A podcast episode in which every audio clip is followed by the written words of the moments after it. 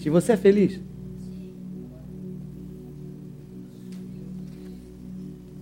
E se você é, o que que te traz essa felicidade?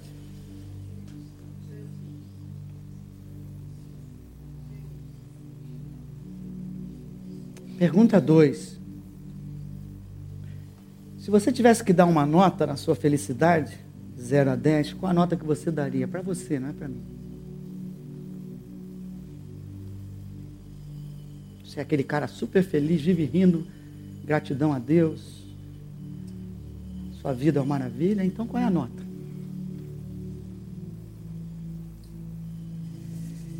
E a segunda pergunta então é: o que que você precisa hoje? O que que você precisa em curto prazo para ser mais feliz?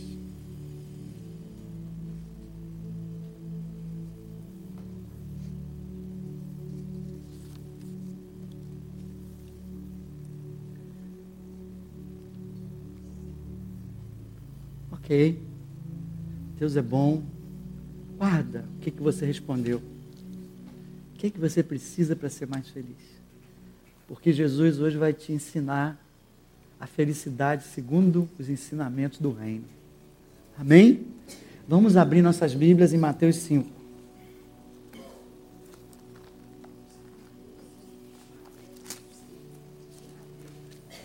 Mateus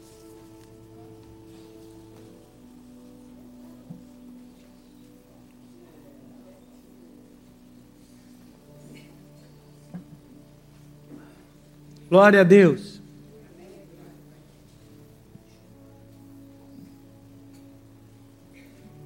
Que puder ficar de pé, eu agradeço. Vendo Jesus as multidões, subiu ao monte e, como se assentasse, aproximaram-se os seus discípulos. E ele passou a ensiná-los, dizendo: Que coisa linda, né? Bem-aventurados os humildes de espírito, porque deles é o reino de Deus. Bem-aventurados que choram, porque serão consolados. Bem-aventurados mansos, porque herdarão a terra. Bem-aventurados que têm fome e sede de justiça, porque serão fartos. Bem-aventurados misericordiosos, porque alcançarão misericórdia. Bem-aventurados limpos de coração, porque verão a Deus. Bem-aventurados pacificadores, porque serão chamados filhos de Deus. Bem-aventurados perseguidos por causa da justiça, porque deles é o reino dos céus. Bem-aventurados sois quando por minha causa vos injuriarem e vos perseguirem e me tirem, disserem todo mal contra vós. Regozijai-vos e exultai, porque é grande o vosso galardão nos céus, pois assim perseguiram os profetas que viveram antes de vós. Senhor, nós te louvamos e nós te agradecemos por esse privilégio, estar na tua casa, sentir a tua presença, a tua glória, poder entoar louvores a ti, cânticos novos, Senhor.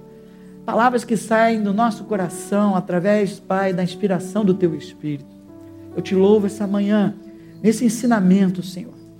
Ensinamento sobre o reino, ensinamento sobre felicidade segundo o reino, sobre os ensinos do Evangelho. Senhor, não poderemos chegar aos céus sem praticar o teu evangelho. Por isso, Pai, eu te peço, abre o coração dos ouvintes. Abre, Senhor, a, abre também o meu para me sintonizar com o teu espírito, para que a palavra pregada seja dirigida aos corações. Faça a diferença e cumpra o propósito ao qual foi trazida aqui esta manhã. Eu te louvo, eu te agradeço e em nome de Jesus, antes de saltar, eu quero um glória a Deus bem alto. Aleluia, pode sentar. Agora sim.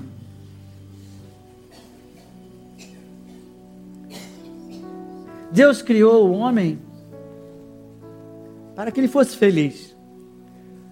Lá na criação, Deus preparou tudo para o homem ser feliz, o paraíso, o jardim do Éden, tudo ali, tudo, toda a provisão perfeita, bela. E preparou também a, comunhão entre homem e Deus. Diga, eu fui criado para ter comunhão com Deus. Mas sabemos da história, veio o pecado, Adão escolheu a árvore do conhecimento do bem e do mal, a partir dali se torna independente de Deus, ele sai da presença de Deus, ele já não tem mais a comunhão, e ele começa a andar pela sua própria, pelo seu próprio nariz, pelo seu próprio entendimento, ele perde aquela direção que vinha de Deus. E desde então, o homem vive um drama. Ele busca o sentido da vida, ele busca felicidade. E ele busca de forma incessante essa felicidade. Quem de nós não quer ser feliz? E cada um de nós busca essa felicidade, na maioria das vezes, do lado de fora. As pessoas que não conhecem a Deus buscam o sentido da vida no seu trabalho, na sua empresa. Se a empresa está bem, a pessoa está feliz. Se a empresa está mal, a pessoa não está bem. Outros na família, se a família vai bem. Outros na saúde, outros no, no sucesso. Se você consegue sucesso, você está bem. Se não consegue, você não está bem, não está feliz. Tudo isso é, é, é, é um drama devido ao vazio que foi criado, que foi deixado na alma de cada ser humano. Na minha alma, na tua alma, há um lugar separado para comunhão com Deus. E desde o início, quando o pecado entrou, houve essa separação. E o homem vive, entre aspas, como um zumbi. Entre aspas, morto espiritualmente e tentando achar significado para a sua vida. Ele busca sentido e busca em fonte errada. Muitas vezes, ou a maioria das vezes, busca em fonte errada, porque não conhece a Deus. E ele aumenta cada vez mais a sua frustração e procura cada vez mais saciar a fome e a sede da sua alma, aquele desconforto, aquele vazio. E cada um tenta preencher de uma forma: drogas, trabalho demais, droga demais, bebida demais. Mas à medida que o tempo vai passando, esse desespero aumenta. Porque enquanto está lá no crack, enquanto está lá na droga, aqueles instantes ele se sente feliz, uma felicidade circunstancial e temporal, mas quando ele volta a cair em si, ele se sente pior ainda. Esse é um drama do ser humano que Jesus conhecia melhor do que eu posso descrever, melhor do que eu posso sentir e do que você pode sentir. E Jesus então vem à terra, vem para trazer, para restaurar a vida do homem, vem para restaurar a comunhão do homem para com Deus, vem dar sentido à vida do ser humano, vem trazer a verdadeira felicidade a, a cada um de nós. Cada um aqui, quando se distrai, acaba colocando o sentido da sua vida e o motivo da sua felicidade em algo diferente. Uns procuram, como já falei, emprego, trabalho, respeito, cada um procura de uma forma. Alguns até brigam, matam, como eu falei de manhã, não vou falar de novo sobre as torcidas de futebol que se matam uns aos outros, não tem sentido nenhum é porque não tem sentido a vida deles, eles colocam a felicidade deles, o motivo da vida, o significado da vida naquele clube de futebol. Outros colocam na sua casa, na sua família. A minha vida é para o meu filho. A minha vida é para minha mãe. A minha vida é para o meu emprego. A minha vida é para a CCRV. Nada disso. Nada disso pode trazer o verdadeiro sentido e a verdadeira felicidade.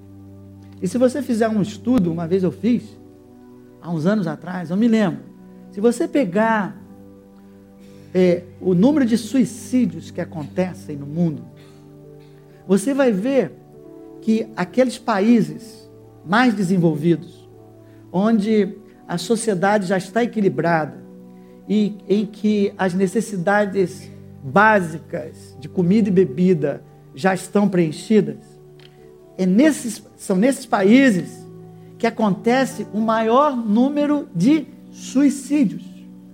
Por quê? Quando você ainda tem um problema é, grave para resolver, que é comer e beber, o motivo da sua vida naqueles instantes ali, você se ocupa para tentar comer e beber. Isso é compreensível.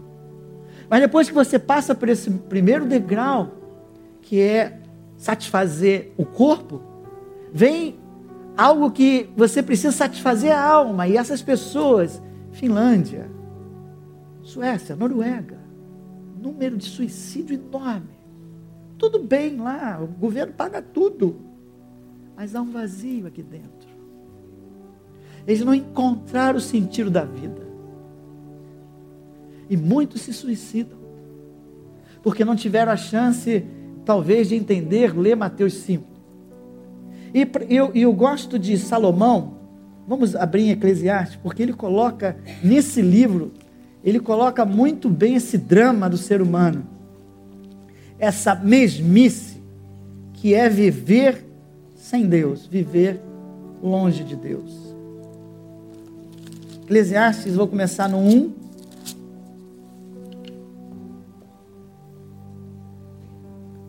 Versículo 5.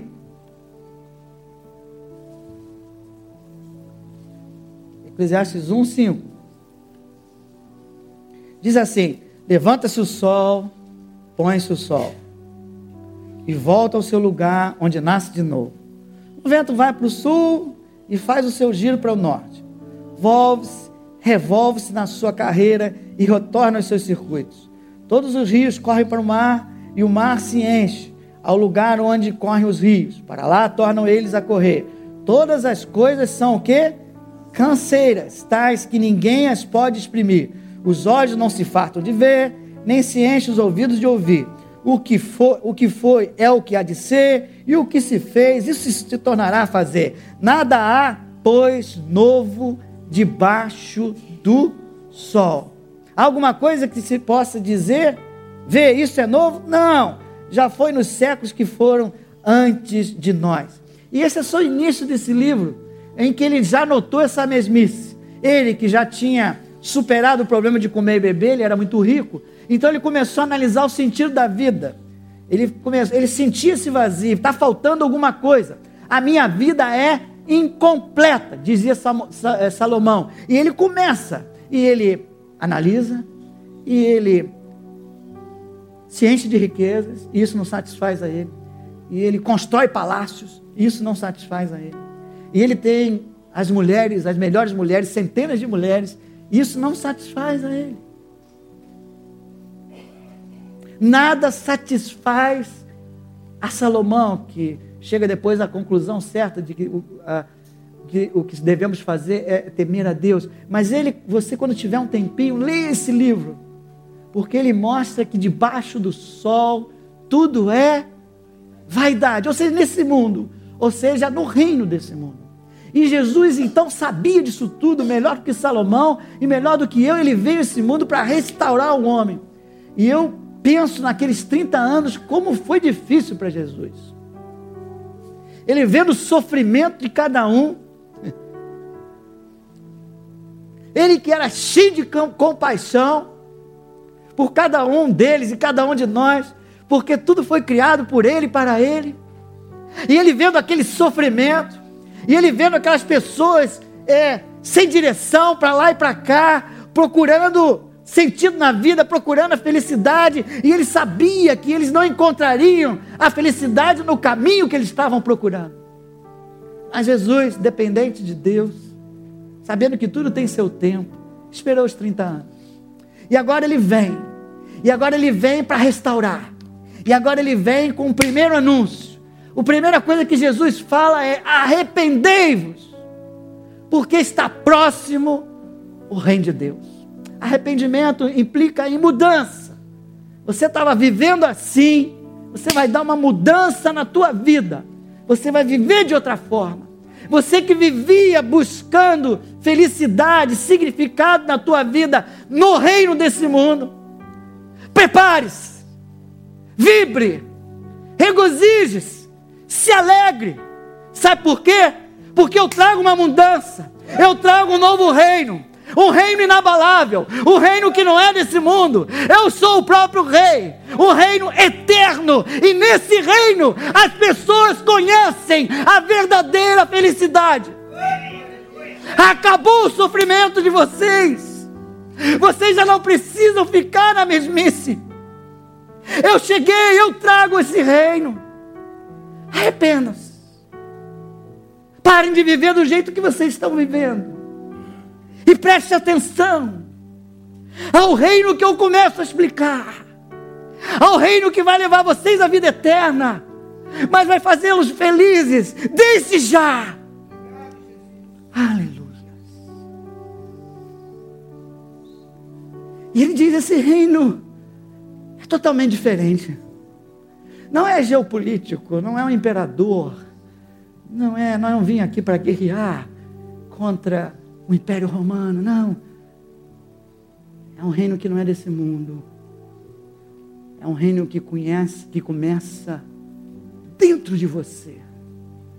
Começa no teu coração. E ele é tão diferente que eu vou começar agora a explicar a vocês detalhes desse reino. E vocês vão ver como ele é oposto, como ele se opõe ao reino desse mundo. Em primeiro lugar, deixe-me falar de felicidade, mas antes de falar de felicidade, deixe-me falar do caráter do cidadão desse reino. E Jesus, ao enumerar as suas bem-aventuranças, na verdade, ele está falando de virtudes espirituais, ou o que eu vou chamar hoje de virtudes do caráter do cidadão do reino. E ele vem e, e traz palavras inesperadas. Feliz é aquele que é humilde de espírito.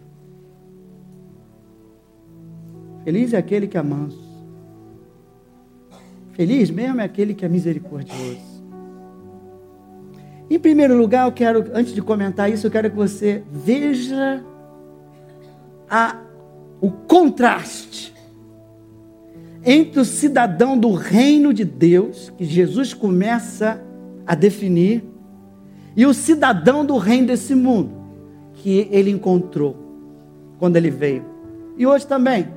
Se você pegar o quadro do comportamento humano dos nossos dias e daqueles dias, ou o quadro do cidadão do reino desse mundo, e comparar com o quadro das bem-aventuranças de Jesus, você vai ver que elas são diametralmente opostas. Porque os dois reinos são diametralmente opostos. O reino desse mundo jaz no. E esse aqui é o reino de Deus. E eu vim de Jesus para te tirar desse reino daqui e te transportar para esse reino de cá. Aleluia. E ele, quando começa, ele numera e ele deve ter chocado as pessoas. Falando de felicidade e virtudes, porque ele vem assim: eu quero que vocês tenham humildade de espírito. E hoje em dia, desde lá até hoje, No lugar de humildade de espírito, o que você encontra demais é orgulho. Ao invés de você achar humildade de espírito no comportamento humano, o que você mais acha é orgulho e vaidade, arrogância. E ele vai diante, pranteadores, os que choram. Ao invés de você achar os pranteadores, como Jesus fala, você acha muita gente insensível ao pecado e à dor dos semelhantes? Pessoas só choram por si mesmas, quando está doendo demais. Os mansos, no lugar de mansidão que a gente encontra, é violência e da boa. O que a gente encontra em submissão é rebeldia, são pessoas irritadas com qualquer coisa.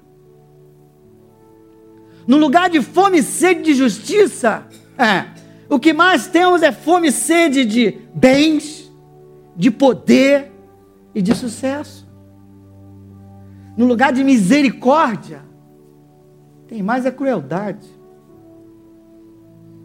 No lugar de pureza de coração, tem muita gente com coração interior, pensamentos corruptos, corações rancorosos, ressentidos.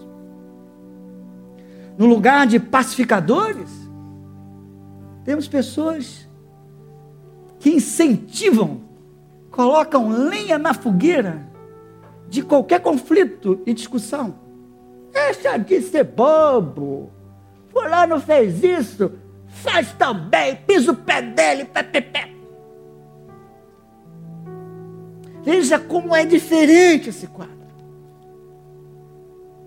E Jesus diz que esses que têm essas virtudes de caráter é que são aqueles que são verdadeiramente felizes.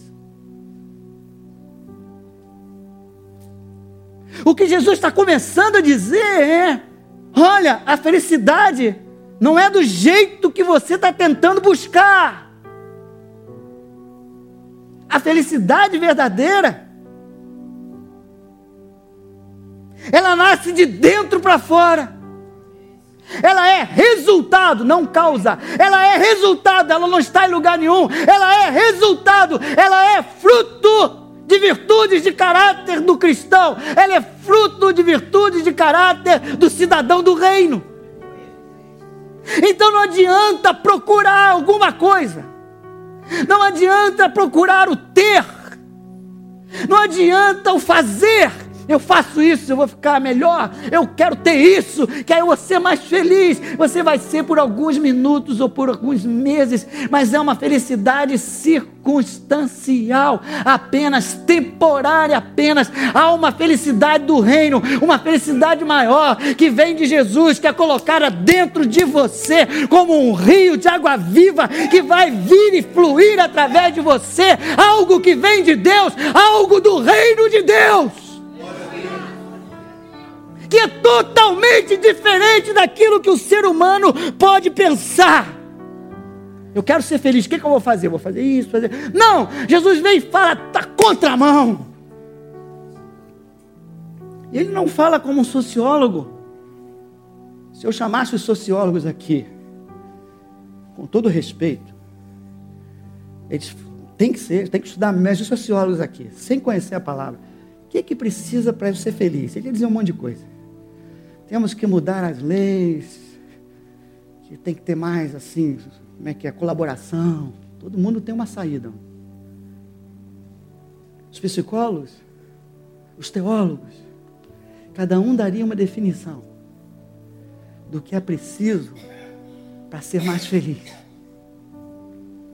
Mas Jesus vem com autoridade de filho de Deus com a autoridade daquele que nos conhece, daqueles que nos criou, para dizer: felicidade é assim.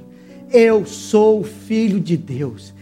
O meu nascimento, a minha vida, a minha morte, a minha ressurreição vai comprovar que eu sou filho de Deus. E a verdadeira felicidade vocês só terão assim. E o sentido de vida vocês só encontrarão assim. É algo que nasce dentro de vocês. Vocês precisam olhar, começar a olhar para dentro de vocês. Aleluia. Arrependei-vos, porque tem mudança aí. Arrependei-vos, porque eu quero dar algo maior que vocês ainda nem experimentaram. Uma felicidade num nível que vocês não sabem nem discernir.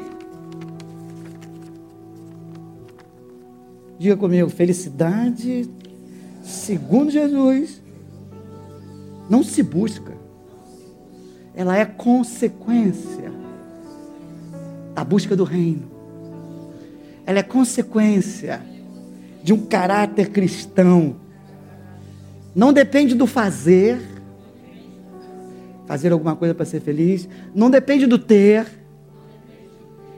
mas está ligado ao ser está ligado ao que você é. Aleluia. Jesus está indo na contramão do que eu pensava. Será que o que está faltando para eu ser feliz? O que está faltando para eu ser mais feliz? É necessário que você entenda os caráteres. Depois nós vamos dizer como chega lá, mas hoje eu quero que você entenda um pouquinho das virtudes que ele colocou. E quem quiser entender mais, nós temos uma série de 15 mensagens só sobre bem-aventuranças. Mas hoje eu vou ser bem rápido, mas Deus vai nos, nos dar aquilo que é necessário para explicar.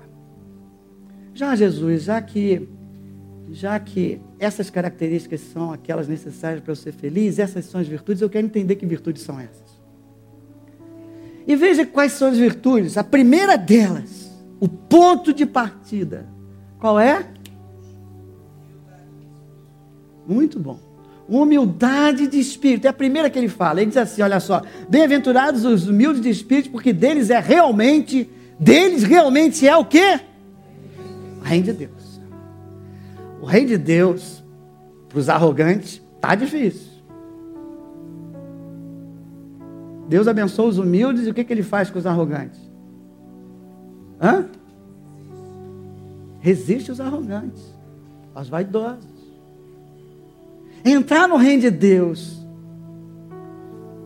sem ser humilde de espírito é quase impossível. Eu diria, eu, é porque eu não sei, né? Por mim eu diria que é impossível, mas eu não sou Deus. Pelos ensinamentos que estão aqui, é impossível. Porque ele é exatamente a raiz da causa do problema. Como é que eu perdi a felicidade?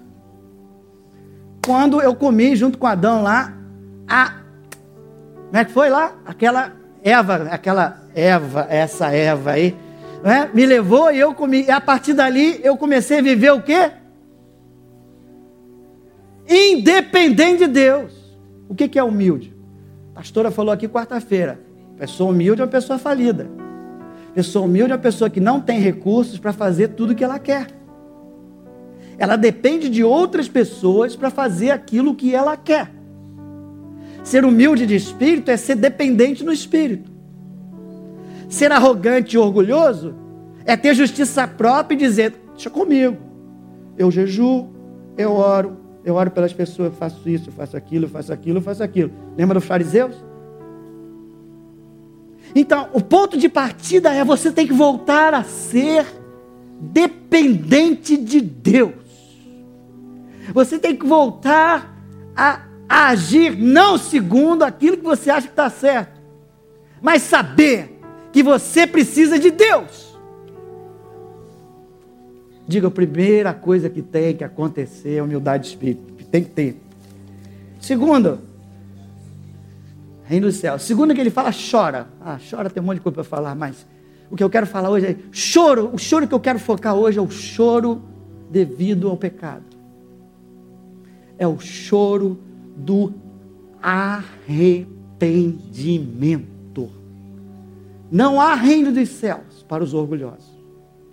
Não há reino dos céus para aqueles que não se arrependem, para aqueles que não entendem que são pecadores e precisam mudar a sua vida e precisam colocar isso diante de Deus. Não há salvação para aquele que acha que já está salvo. É necessário se incomodar com aquilo que o pecado fez está fazendo na tua vida. Ouvi, mas não quero nem ouvir. Aleluia. Alguém me perguntou alguma coisa, mas eu não, não ouvi direito, mas não vou responder porque eu tenho que ir à frente. Aquilo que o pecado trouxe de consequência ao homem. Se você não se arrepender, se você não chegar à conclusão, eu preciso de um Salvador, você jamais terá salvação. Terceiro, os mansos. Mansidão, mansos. Vou focar naquilo que me interessa aqui só. Depois você pega as 15 lá. Mansos. Manso é uma pessoa que não responde logo, não é irritadiça, ela tem domínio próprio. Mas tem uma coisa no manso que é fundamental. Eu somo duas coisas à pessoa que é mansa: é submissão a Deus. É confiar na soberania de Deus. E confiança em Deus.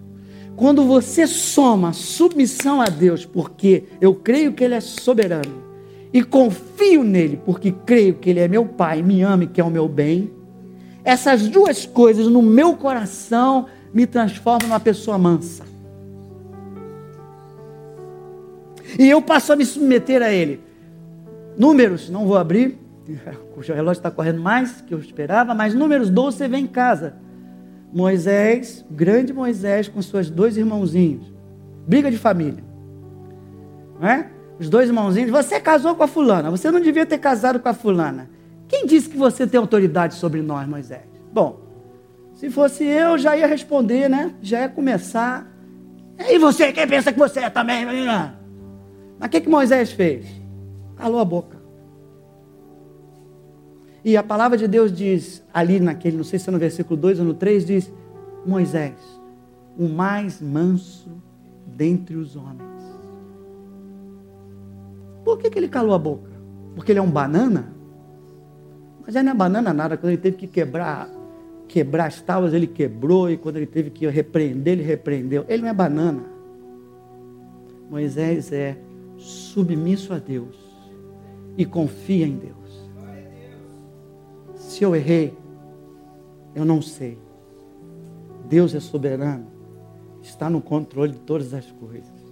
E eu confio naquilo que o meu juiz vai fazer, o meu soberano vai fazer. Ele é o meu Senhor. E o que ele mandar eu fazer, eu vou fazer. O pessoal conhece a história, Deus veio e julgou não a Moisés, julgou aos dois irmãos, Lepra e Miriam e etc. Mas você vê que Moisés engoliu o sapo. Mas engoliu o sapo porque ele confia no Deus que ele serve. Porque ele tem um Senhor e se coloca debaixo desse Senhor. Terceiro ponto, humilde, não posso viver independente de Deus. Segundo, preciso de salvação. Terceiro, eu tenho um Senhor. E eu preciso me colocar debaixo dele, manso. Quarto, fome e sede de justiça. Ah, confiar no Salvador e no Senhor até que a gente consegue. Agora, fome e sede de justiça e do seu reino. De vez em quando essa fome diminui. Você quando tem, você conhece o que é fome física? Quem estava fazendo jejum aí? Teve uma moça que falou, não aguento mais, 21 dias de jejum, pastor. Eu não aguento mais, eu quero tomar café de manhã. Eu falei, irmã, tudo bem, está liberado, irmã. O que eu vou fazer? Eu não aguento mais. Claro, ninguém aguenta mais. Quem está de jejum hoje? Alguém? Eu estou. Dá um incômodozinho, não dá, irmão? Às vezes até o, até o pão da ceia já te, né? Aquele que tem fome, né? Se ele fica, quando a Maria bota aquele ovo frito com arroz, para mim é uma delícia. Ah! Como? Vou para cima porque eu tenho fome e tenho sede. A vida espiritual é assim. Nós precisamos nos alimentar do pão da vida, aleluia, que é Jesus Cristo. Nós precisamos nos alimentar, nem só de pão viverá o homem, mas de toda a palavra que sai da boca de. Nós precisamos nos alimentar da palavra de Deus, comunhão com Deus, em Jesus e a palavra de Deus. Mas nem sempre a gente faz isso, sabe por quê? Se você está sem comer e está com fome, comida não está pronta, e você começa a chupar balinha, começa a chupar bombonzinho, o que, que vai acontecer? O desconforto cessa. É como se a fome tivesse passado, é ou não é? Só que com um perigo. O teu corpo não foi alimentado devidamente. Se você naquele dia precisar de energia, ou se você continuar assim por semanas, quando você precisar de energia, vai te faltar vigor. Vida espiritual, mesma coisa. Nós muitas vezes, ao invés de sentarmos, nos alimentarmos da, da, da comida sólida, do nosso pão diário, do nosso Senhor Jesus, muitas vezes a gente pega supérfluo e vai saciando, entre aspas, vai enganando a sede da nossa alma a fome da nossa alma. Está tudo bem? Está tudo bem. Só que a tua alma não está sendo alimentada. E você está perdendo o vigor espiritual. E na hora que você precisar dele para entrar numa batalha, você não tem vigor. Você está raquítico de alma. Jesus falou então: bem-aventurados os que realmente têm fome e sede, porque serão fartos. Aquele que sentar à mesa, e vai sentar hoje numa mesa farta, vai se fartar, porque Deus tem muito para dar. Mas se eu não quero, eu passo pela mesa, eu quero mais é o bombom. Vamos lá, estou ocupado. Afinal, hoje é dia de final. Não tem nada contra você ver a tua final. Vai lá e vê a tua final. Desde que você também tenha tempo para se alimentar. Um amenzinho, glória a Deus. Então Deus, Jesus falou, quarta coisa, tem que ter fome, tem que ser sede. Porque se você não tiver essa fome e essa sede, você vai ser paralisado. Você vai virar um crente morno. Lembra da igreja de Laodiceia? Crente morno. Crente morno é aquele que acha que está tudo bem. Quantas coisas estão bem? Está tudo bem, está tudo bem. Como é que está, meu irmão? Tudo bem. Tudo bem, tudo bem. Aí vem uma coisa que não é muito forte e você descobre que não tem vigor para enfrentar.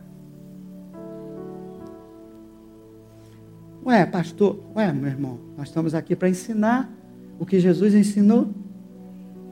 Ainda há uma esperança. A mesa hoje está farta aqui, você pode se alimentar. Aleluia. Jesus está aqui hoje, presente. O pão da vida está aqui hoje. A mesa dele está farta aqui, você vai ter oportunidade de se alimentar. Aleluia. Bom, o resto eu vou passar bem mais rápido. Os, os misericordiosos Misericordioso é aquele que tem compaixão pelas pessoas. E é um perdoador, ele perdoa. Os limpos de coração, aquele que sabe que tem que pedir perdão a Deus, que tem que liberar perdão, aquele que vai limpando seu coração, tirando todo o ressentimento, toda a mágoa. Os pacificadores, aqueles que sabem que receberam paz, a paz de Deus. Antes eram inimigos de Deus, agora têm paz com Deus. E eles são então incentivadores da paz. Eles levam a paz às pessoas e levam a paz de Deus às pessoas.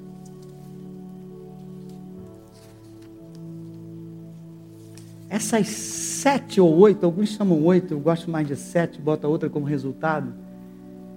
Essas sete ou oito, na verdade, formam um caráter só. Não dá para ter uma e não ter a outra. Na verdade, esse era o próprio caráter do nosso Senhor Jesus Cristo. Ele podia ter chegado e dito assim para os seus ouvintes: Olha, eu venho aqui só que ele não é tão arrogante assim, né? Eu vim aqui, eu sou rei. O meu caráter é assim, ó, humilde de espírito. Eu sou manso, sou misericordioso. Eu sou um pacificador. Eu tenho fome e sede de justiça. Eu choro quando eu vejo a dor, quando eu vejo o pecado transformando a vida das pessoas. Eu choro. Eu sou assim. E esse é o modelo do cristão. E esse é o modelo de Jesus para o caráter do cidadão, do reino. Se você quer ser feliz, cultive esse caráter. Busque esse caráter. Só assim você terá a verdadeira felicidade. Será que é possível isso? Ter esse caráter? Porque lá no finzinho das bem-aventuranças ele diz assim: quando te perseguirem de forma injusta, que você se rego, se regozije e se alegre. Quem aqui tem se regozijado e se alegrado no meio de uma perseguição injusta? Não precisa levantar o braço, não, hein, irmão? Se existe algum, alguém, glória a Deus. Eu não. Mas o que Jesus estava ensinando é o seguinte: se você tiver esse caráter, ainda que você seja perseguido de forma injusta pelo meu nome, você será bem-aventurado. A felicidade ainda estará brotando dentro de você.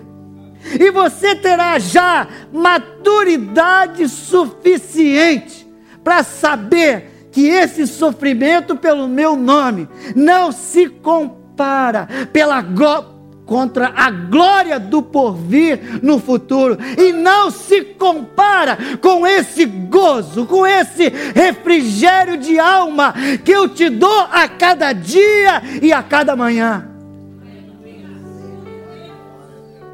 Essa é a maturidade do reino, esse é o cidadão do reino, é isso que Jesus quer que a gente se torne. Pastor, isso para mim é utopia. Isso para mim é teoria. Aí eu digo, Jesus fez. Aí você diz, mas Jesus, né? Mas os discípulos chegaram lá. Será que dá para chegar? Homens como eu? Dá, os discípulos chegaram lá. Veja Pedrinho. Tu conhece Pedrinho? Quando ele começou a caminhada, ele não era nada disso aqui. Era? Agora vamos ver Pedrinho. Atos Atos 5.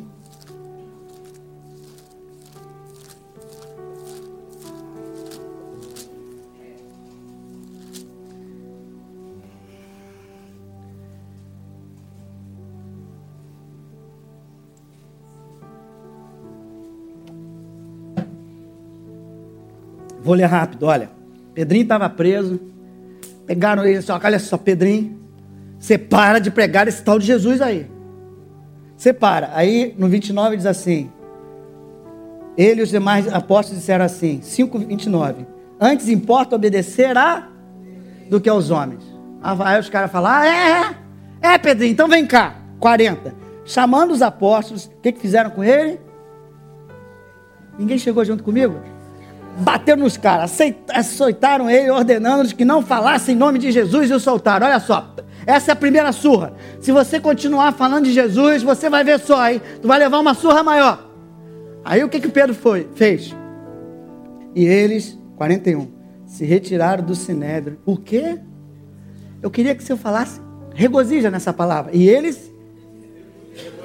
E eles? E eles? Por terem sido considerados dignos de sofrer afrontas por esse nome. Pedrinho foi transformado. Pedrinho começou a ter esse caráter, a ponto de, quando açoitado, virar assim. Paulo, Silas, pau neles, pau, pau, pau, bota o cara na prisão, botou o cara na prisão. O que, que ele vai fazer? Eu te louvarei, Senhor. Eu te louvarei, Senhor. Glórias a ti darei para sempre. Ele é o Rei dos Reis, Ele é o Senhor dos Senhores. Seu nome é Cristo, Cristo, Cristo, Cristo. Oh, Ele é o Rei. Bum! Tapão, tapão, tapão! Abriu a prisão. Aleluia. Mas antes ele se regozijou. Antes ele louvou. Meu irmão, tem muita prisão que está fechada. Porque está faltando. Eu te louvarei, Senhor. Eu te louvarei, Senhor. Glórias a ti darei. Silas Papau. Silas Papau, tá doendo. Tô brincando aqui, né? Silas também estava nessa. Tá doendo aqui. 42, 42 chicotadas aqui. Paulo já deve ter dito assim para ele: Meu irmão, duas coisas eu vou te falar. Você sabe quantas chicotadas Jesus recebeu por nós? Você já subiu naquela cruz lá? Não. Segundo, você lembra das bem-aventuranças? Jesus avisou que isso ia acontecer. Ele falou assim: quando acontecer, se regozija. Aí Paulinho, Paulinho, você está ficando meio doidinho. Estou ficando meio doidinho, não. Há algo que tem aqui dentro de mim. Esse povo pode me prender. Esse povo pode bater no meu corpo. Mas dentro de mim eles não podem mexer. E lá dentro de mim, eu não estou preso, eu estou liberto. Há uma liberdade, há um rio, há uma felicidade, há algo que brota, que vem da minha alma, e eu vou abrir minha boca, e eu vou louvar. Maturidade cristã. Paulo, cidadão do reino de Deus. Estevão, está pertinho, eu vou abrir. Atos 7. Pegaram Estevão, querem matar o Estevão. 7,55, vou ler rápido. Mas Estevão, cheio do Espírito Santo, fitou os olhos no céu e viu o quê? E viu a glória de Deus e Jesus que estava assentado à sua direita. E disse: Eu vejo os céus abertos e o filho do homem em pé à destra de Deus. E nego mandando pedrada nele. E ele dando glória a Deus e dizendo, ajoelhando-se, clamou em alta voz: Senhor, não lhes imputes este pecado. Pau nele, pedra nele. Ele vai chorar, ele vai parar de falar de Jesus. Aí o Senhor veio, abriu os céus, deu a visão da glória dele. E Jesus levantado, à destra de Deus. E aquela só aquela visão anestesiou Estevão de tal forma que ele não apenas é, louvou, não apenas foi anestesiado, ele conseguiu perdoar aqueles que estavam apedrejando ele. Caráter do reino, cidadão do reino. Se jogar uma pedrinha em cima de mim hoje, eu pego duas para devolver. É, irmão? Se você faz isso com frequência, te digo uma coisa.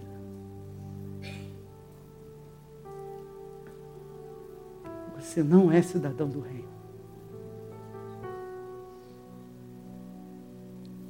Cidadão do reino se submete ao rei. E vive o estilo de vida do reino. Entrarão nos céus os que fazem a vontade de Deus, os que fazem a vontade do Rei, os que vivem o estilo de vida do reino desde já. Não pense que vai haver um parênteses. Cheguei. Pedrinho está lá. Ticket. Welcome. Bem-vindos ao céu. Uma fila. Ticket, please. Aí você vem com o teu ticket. Aí você chega, está escrito, Jesus. Bom nome. Bom nome. Esse aqui é ponto de partida. Anjo Gabriel. E o resto? Realmente ele falava de Jesus ele fazia milagres, ele profetizava, mas não fazia a vontade de Deus. Ele não vivia o reino. Ele jamais entrou no reino? Não. Não é mais o momento. Afasta-te de mim, porque eu não te conheço. Veio outro com a camiseta de Jesus. Veio outro com CCRV. Vem outro com mil milagres, três mil libertações, quatrocentas mil curas. O nome está certo, Jesus. Ele fez a vontade do, do rei que ele segue. Veja que é a raiz do problema. O que que nos tirou de Deus? Foi a rebeldia e a insubmissão. A restauração é voltar a ser submisso ao rei.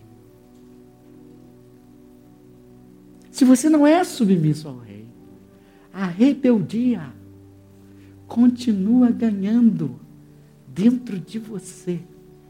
E não há lugar para rebeldes no reino dos céus. Hoje era dia de felicidade, né, irmão? Deus quer que você seja feliz. É possível. Uma amostra que você não vai receber pedrada, poucos vão, mas às vezes as línguas, né? Dói mais do que uma pedrada. Como você se comporta? Você precisa buscar o reino. Você precisa começar a se alimentar. Você precisa entender o que é o evangelho do reino. Você precisa ser ensinado. Você precisa acolher esse evangelho. Jesus diz: "Vem, segue-me. Eu quero te ensinar tudinho, para que você aprenda, para que você pratique, para que você realmente tenha vida eterna e abundante desde já. Não é botar a camiseta de Jesus que te coloca dentro do reino. Não é um dia, talvez emocionado, levantar a mão e dizer que é de Jesus. Eu faço, falo tantas coisas que o meu coração discorda. É um fruto. É transformação. Deus te chamou para ser transformado dia a dia, de glória em glória, a imagem do nosso Senhor Jesus Cristo. Dia a dia, de glória em glória, o teu caráter está sendo transformado está sendo cada vez mais parecido com esse modelo que Jesus fez. E à medida que você está sendo transformado, meu irmão, você tem mais dessas virtudes. E à medida que você tem mais dessas virtudes, você é mais feliz, você é mais abençoado, você é um bem-aventurado. A tua vida ganhou sentido, você chegou lá.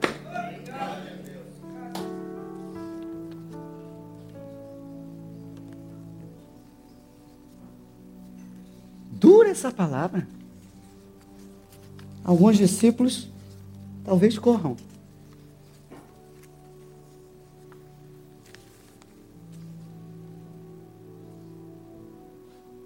Só existe uma palavra, irmão. Não existe dura e não existe mole. Só existe a palavra de Deus. Fecha seus olhos.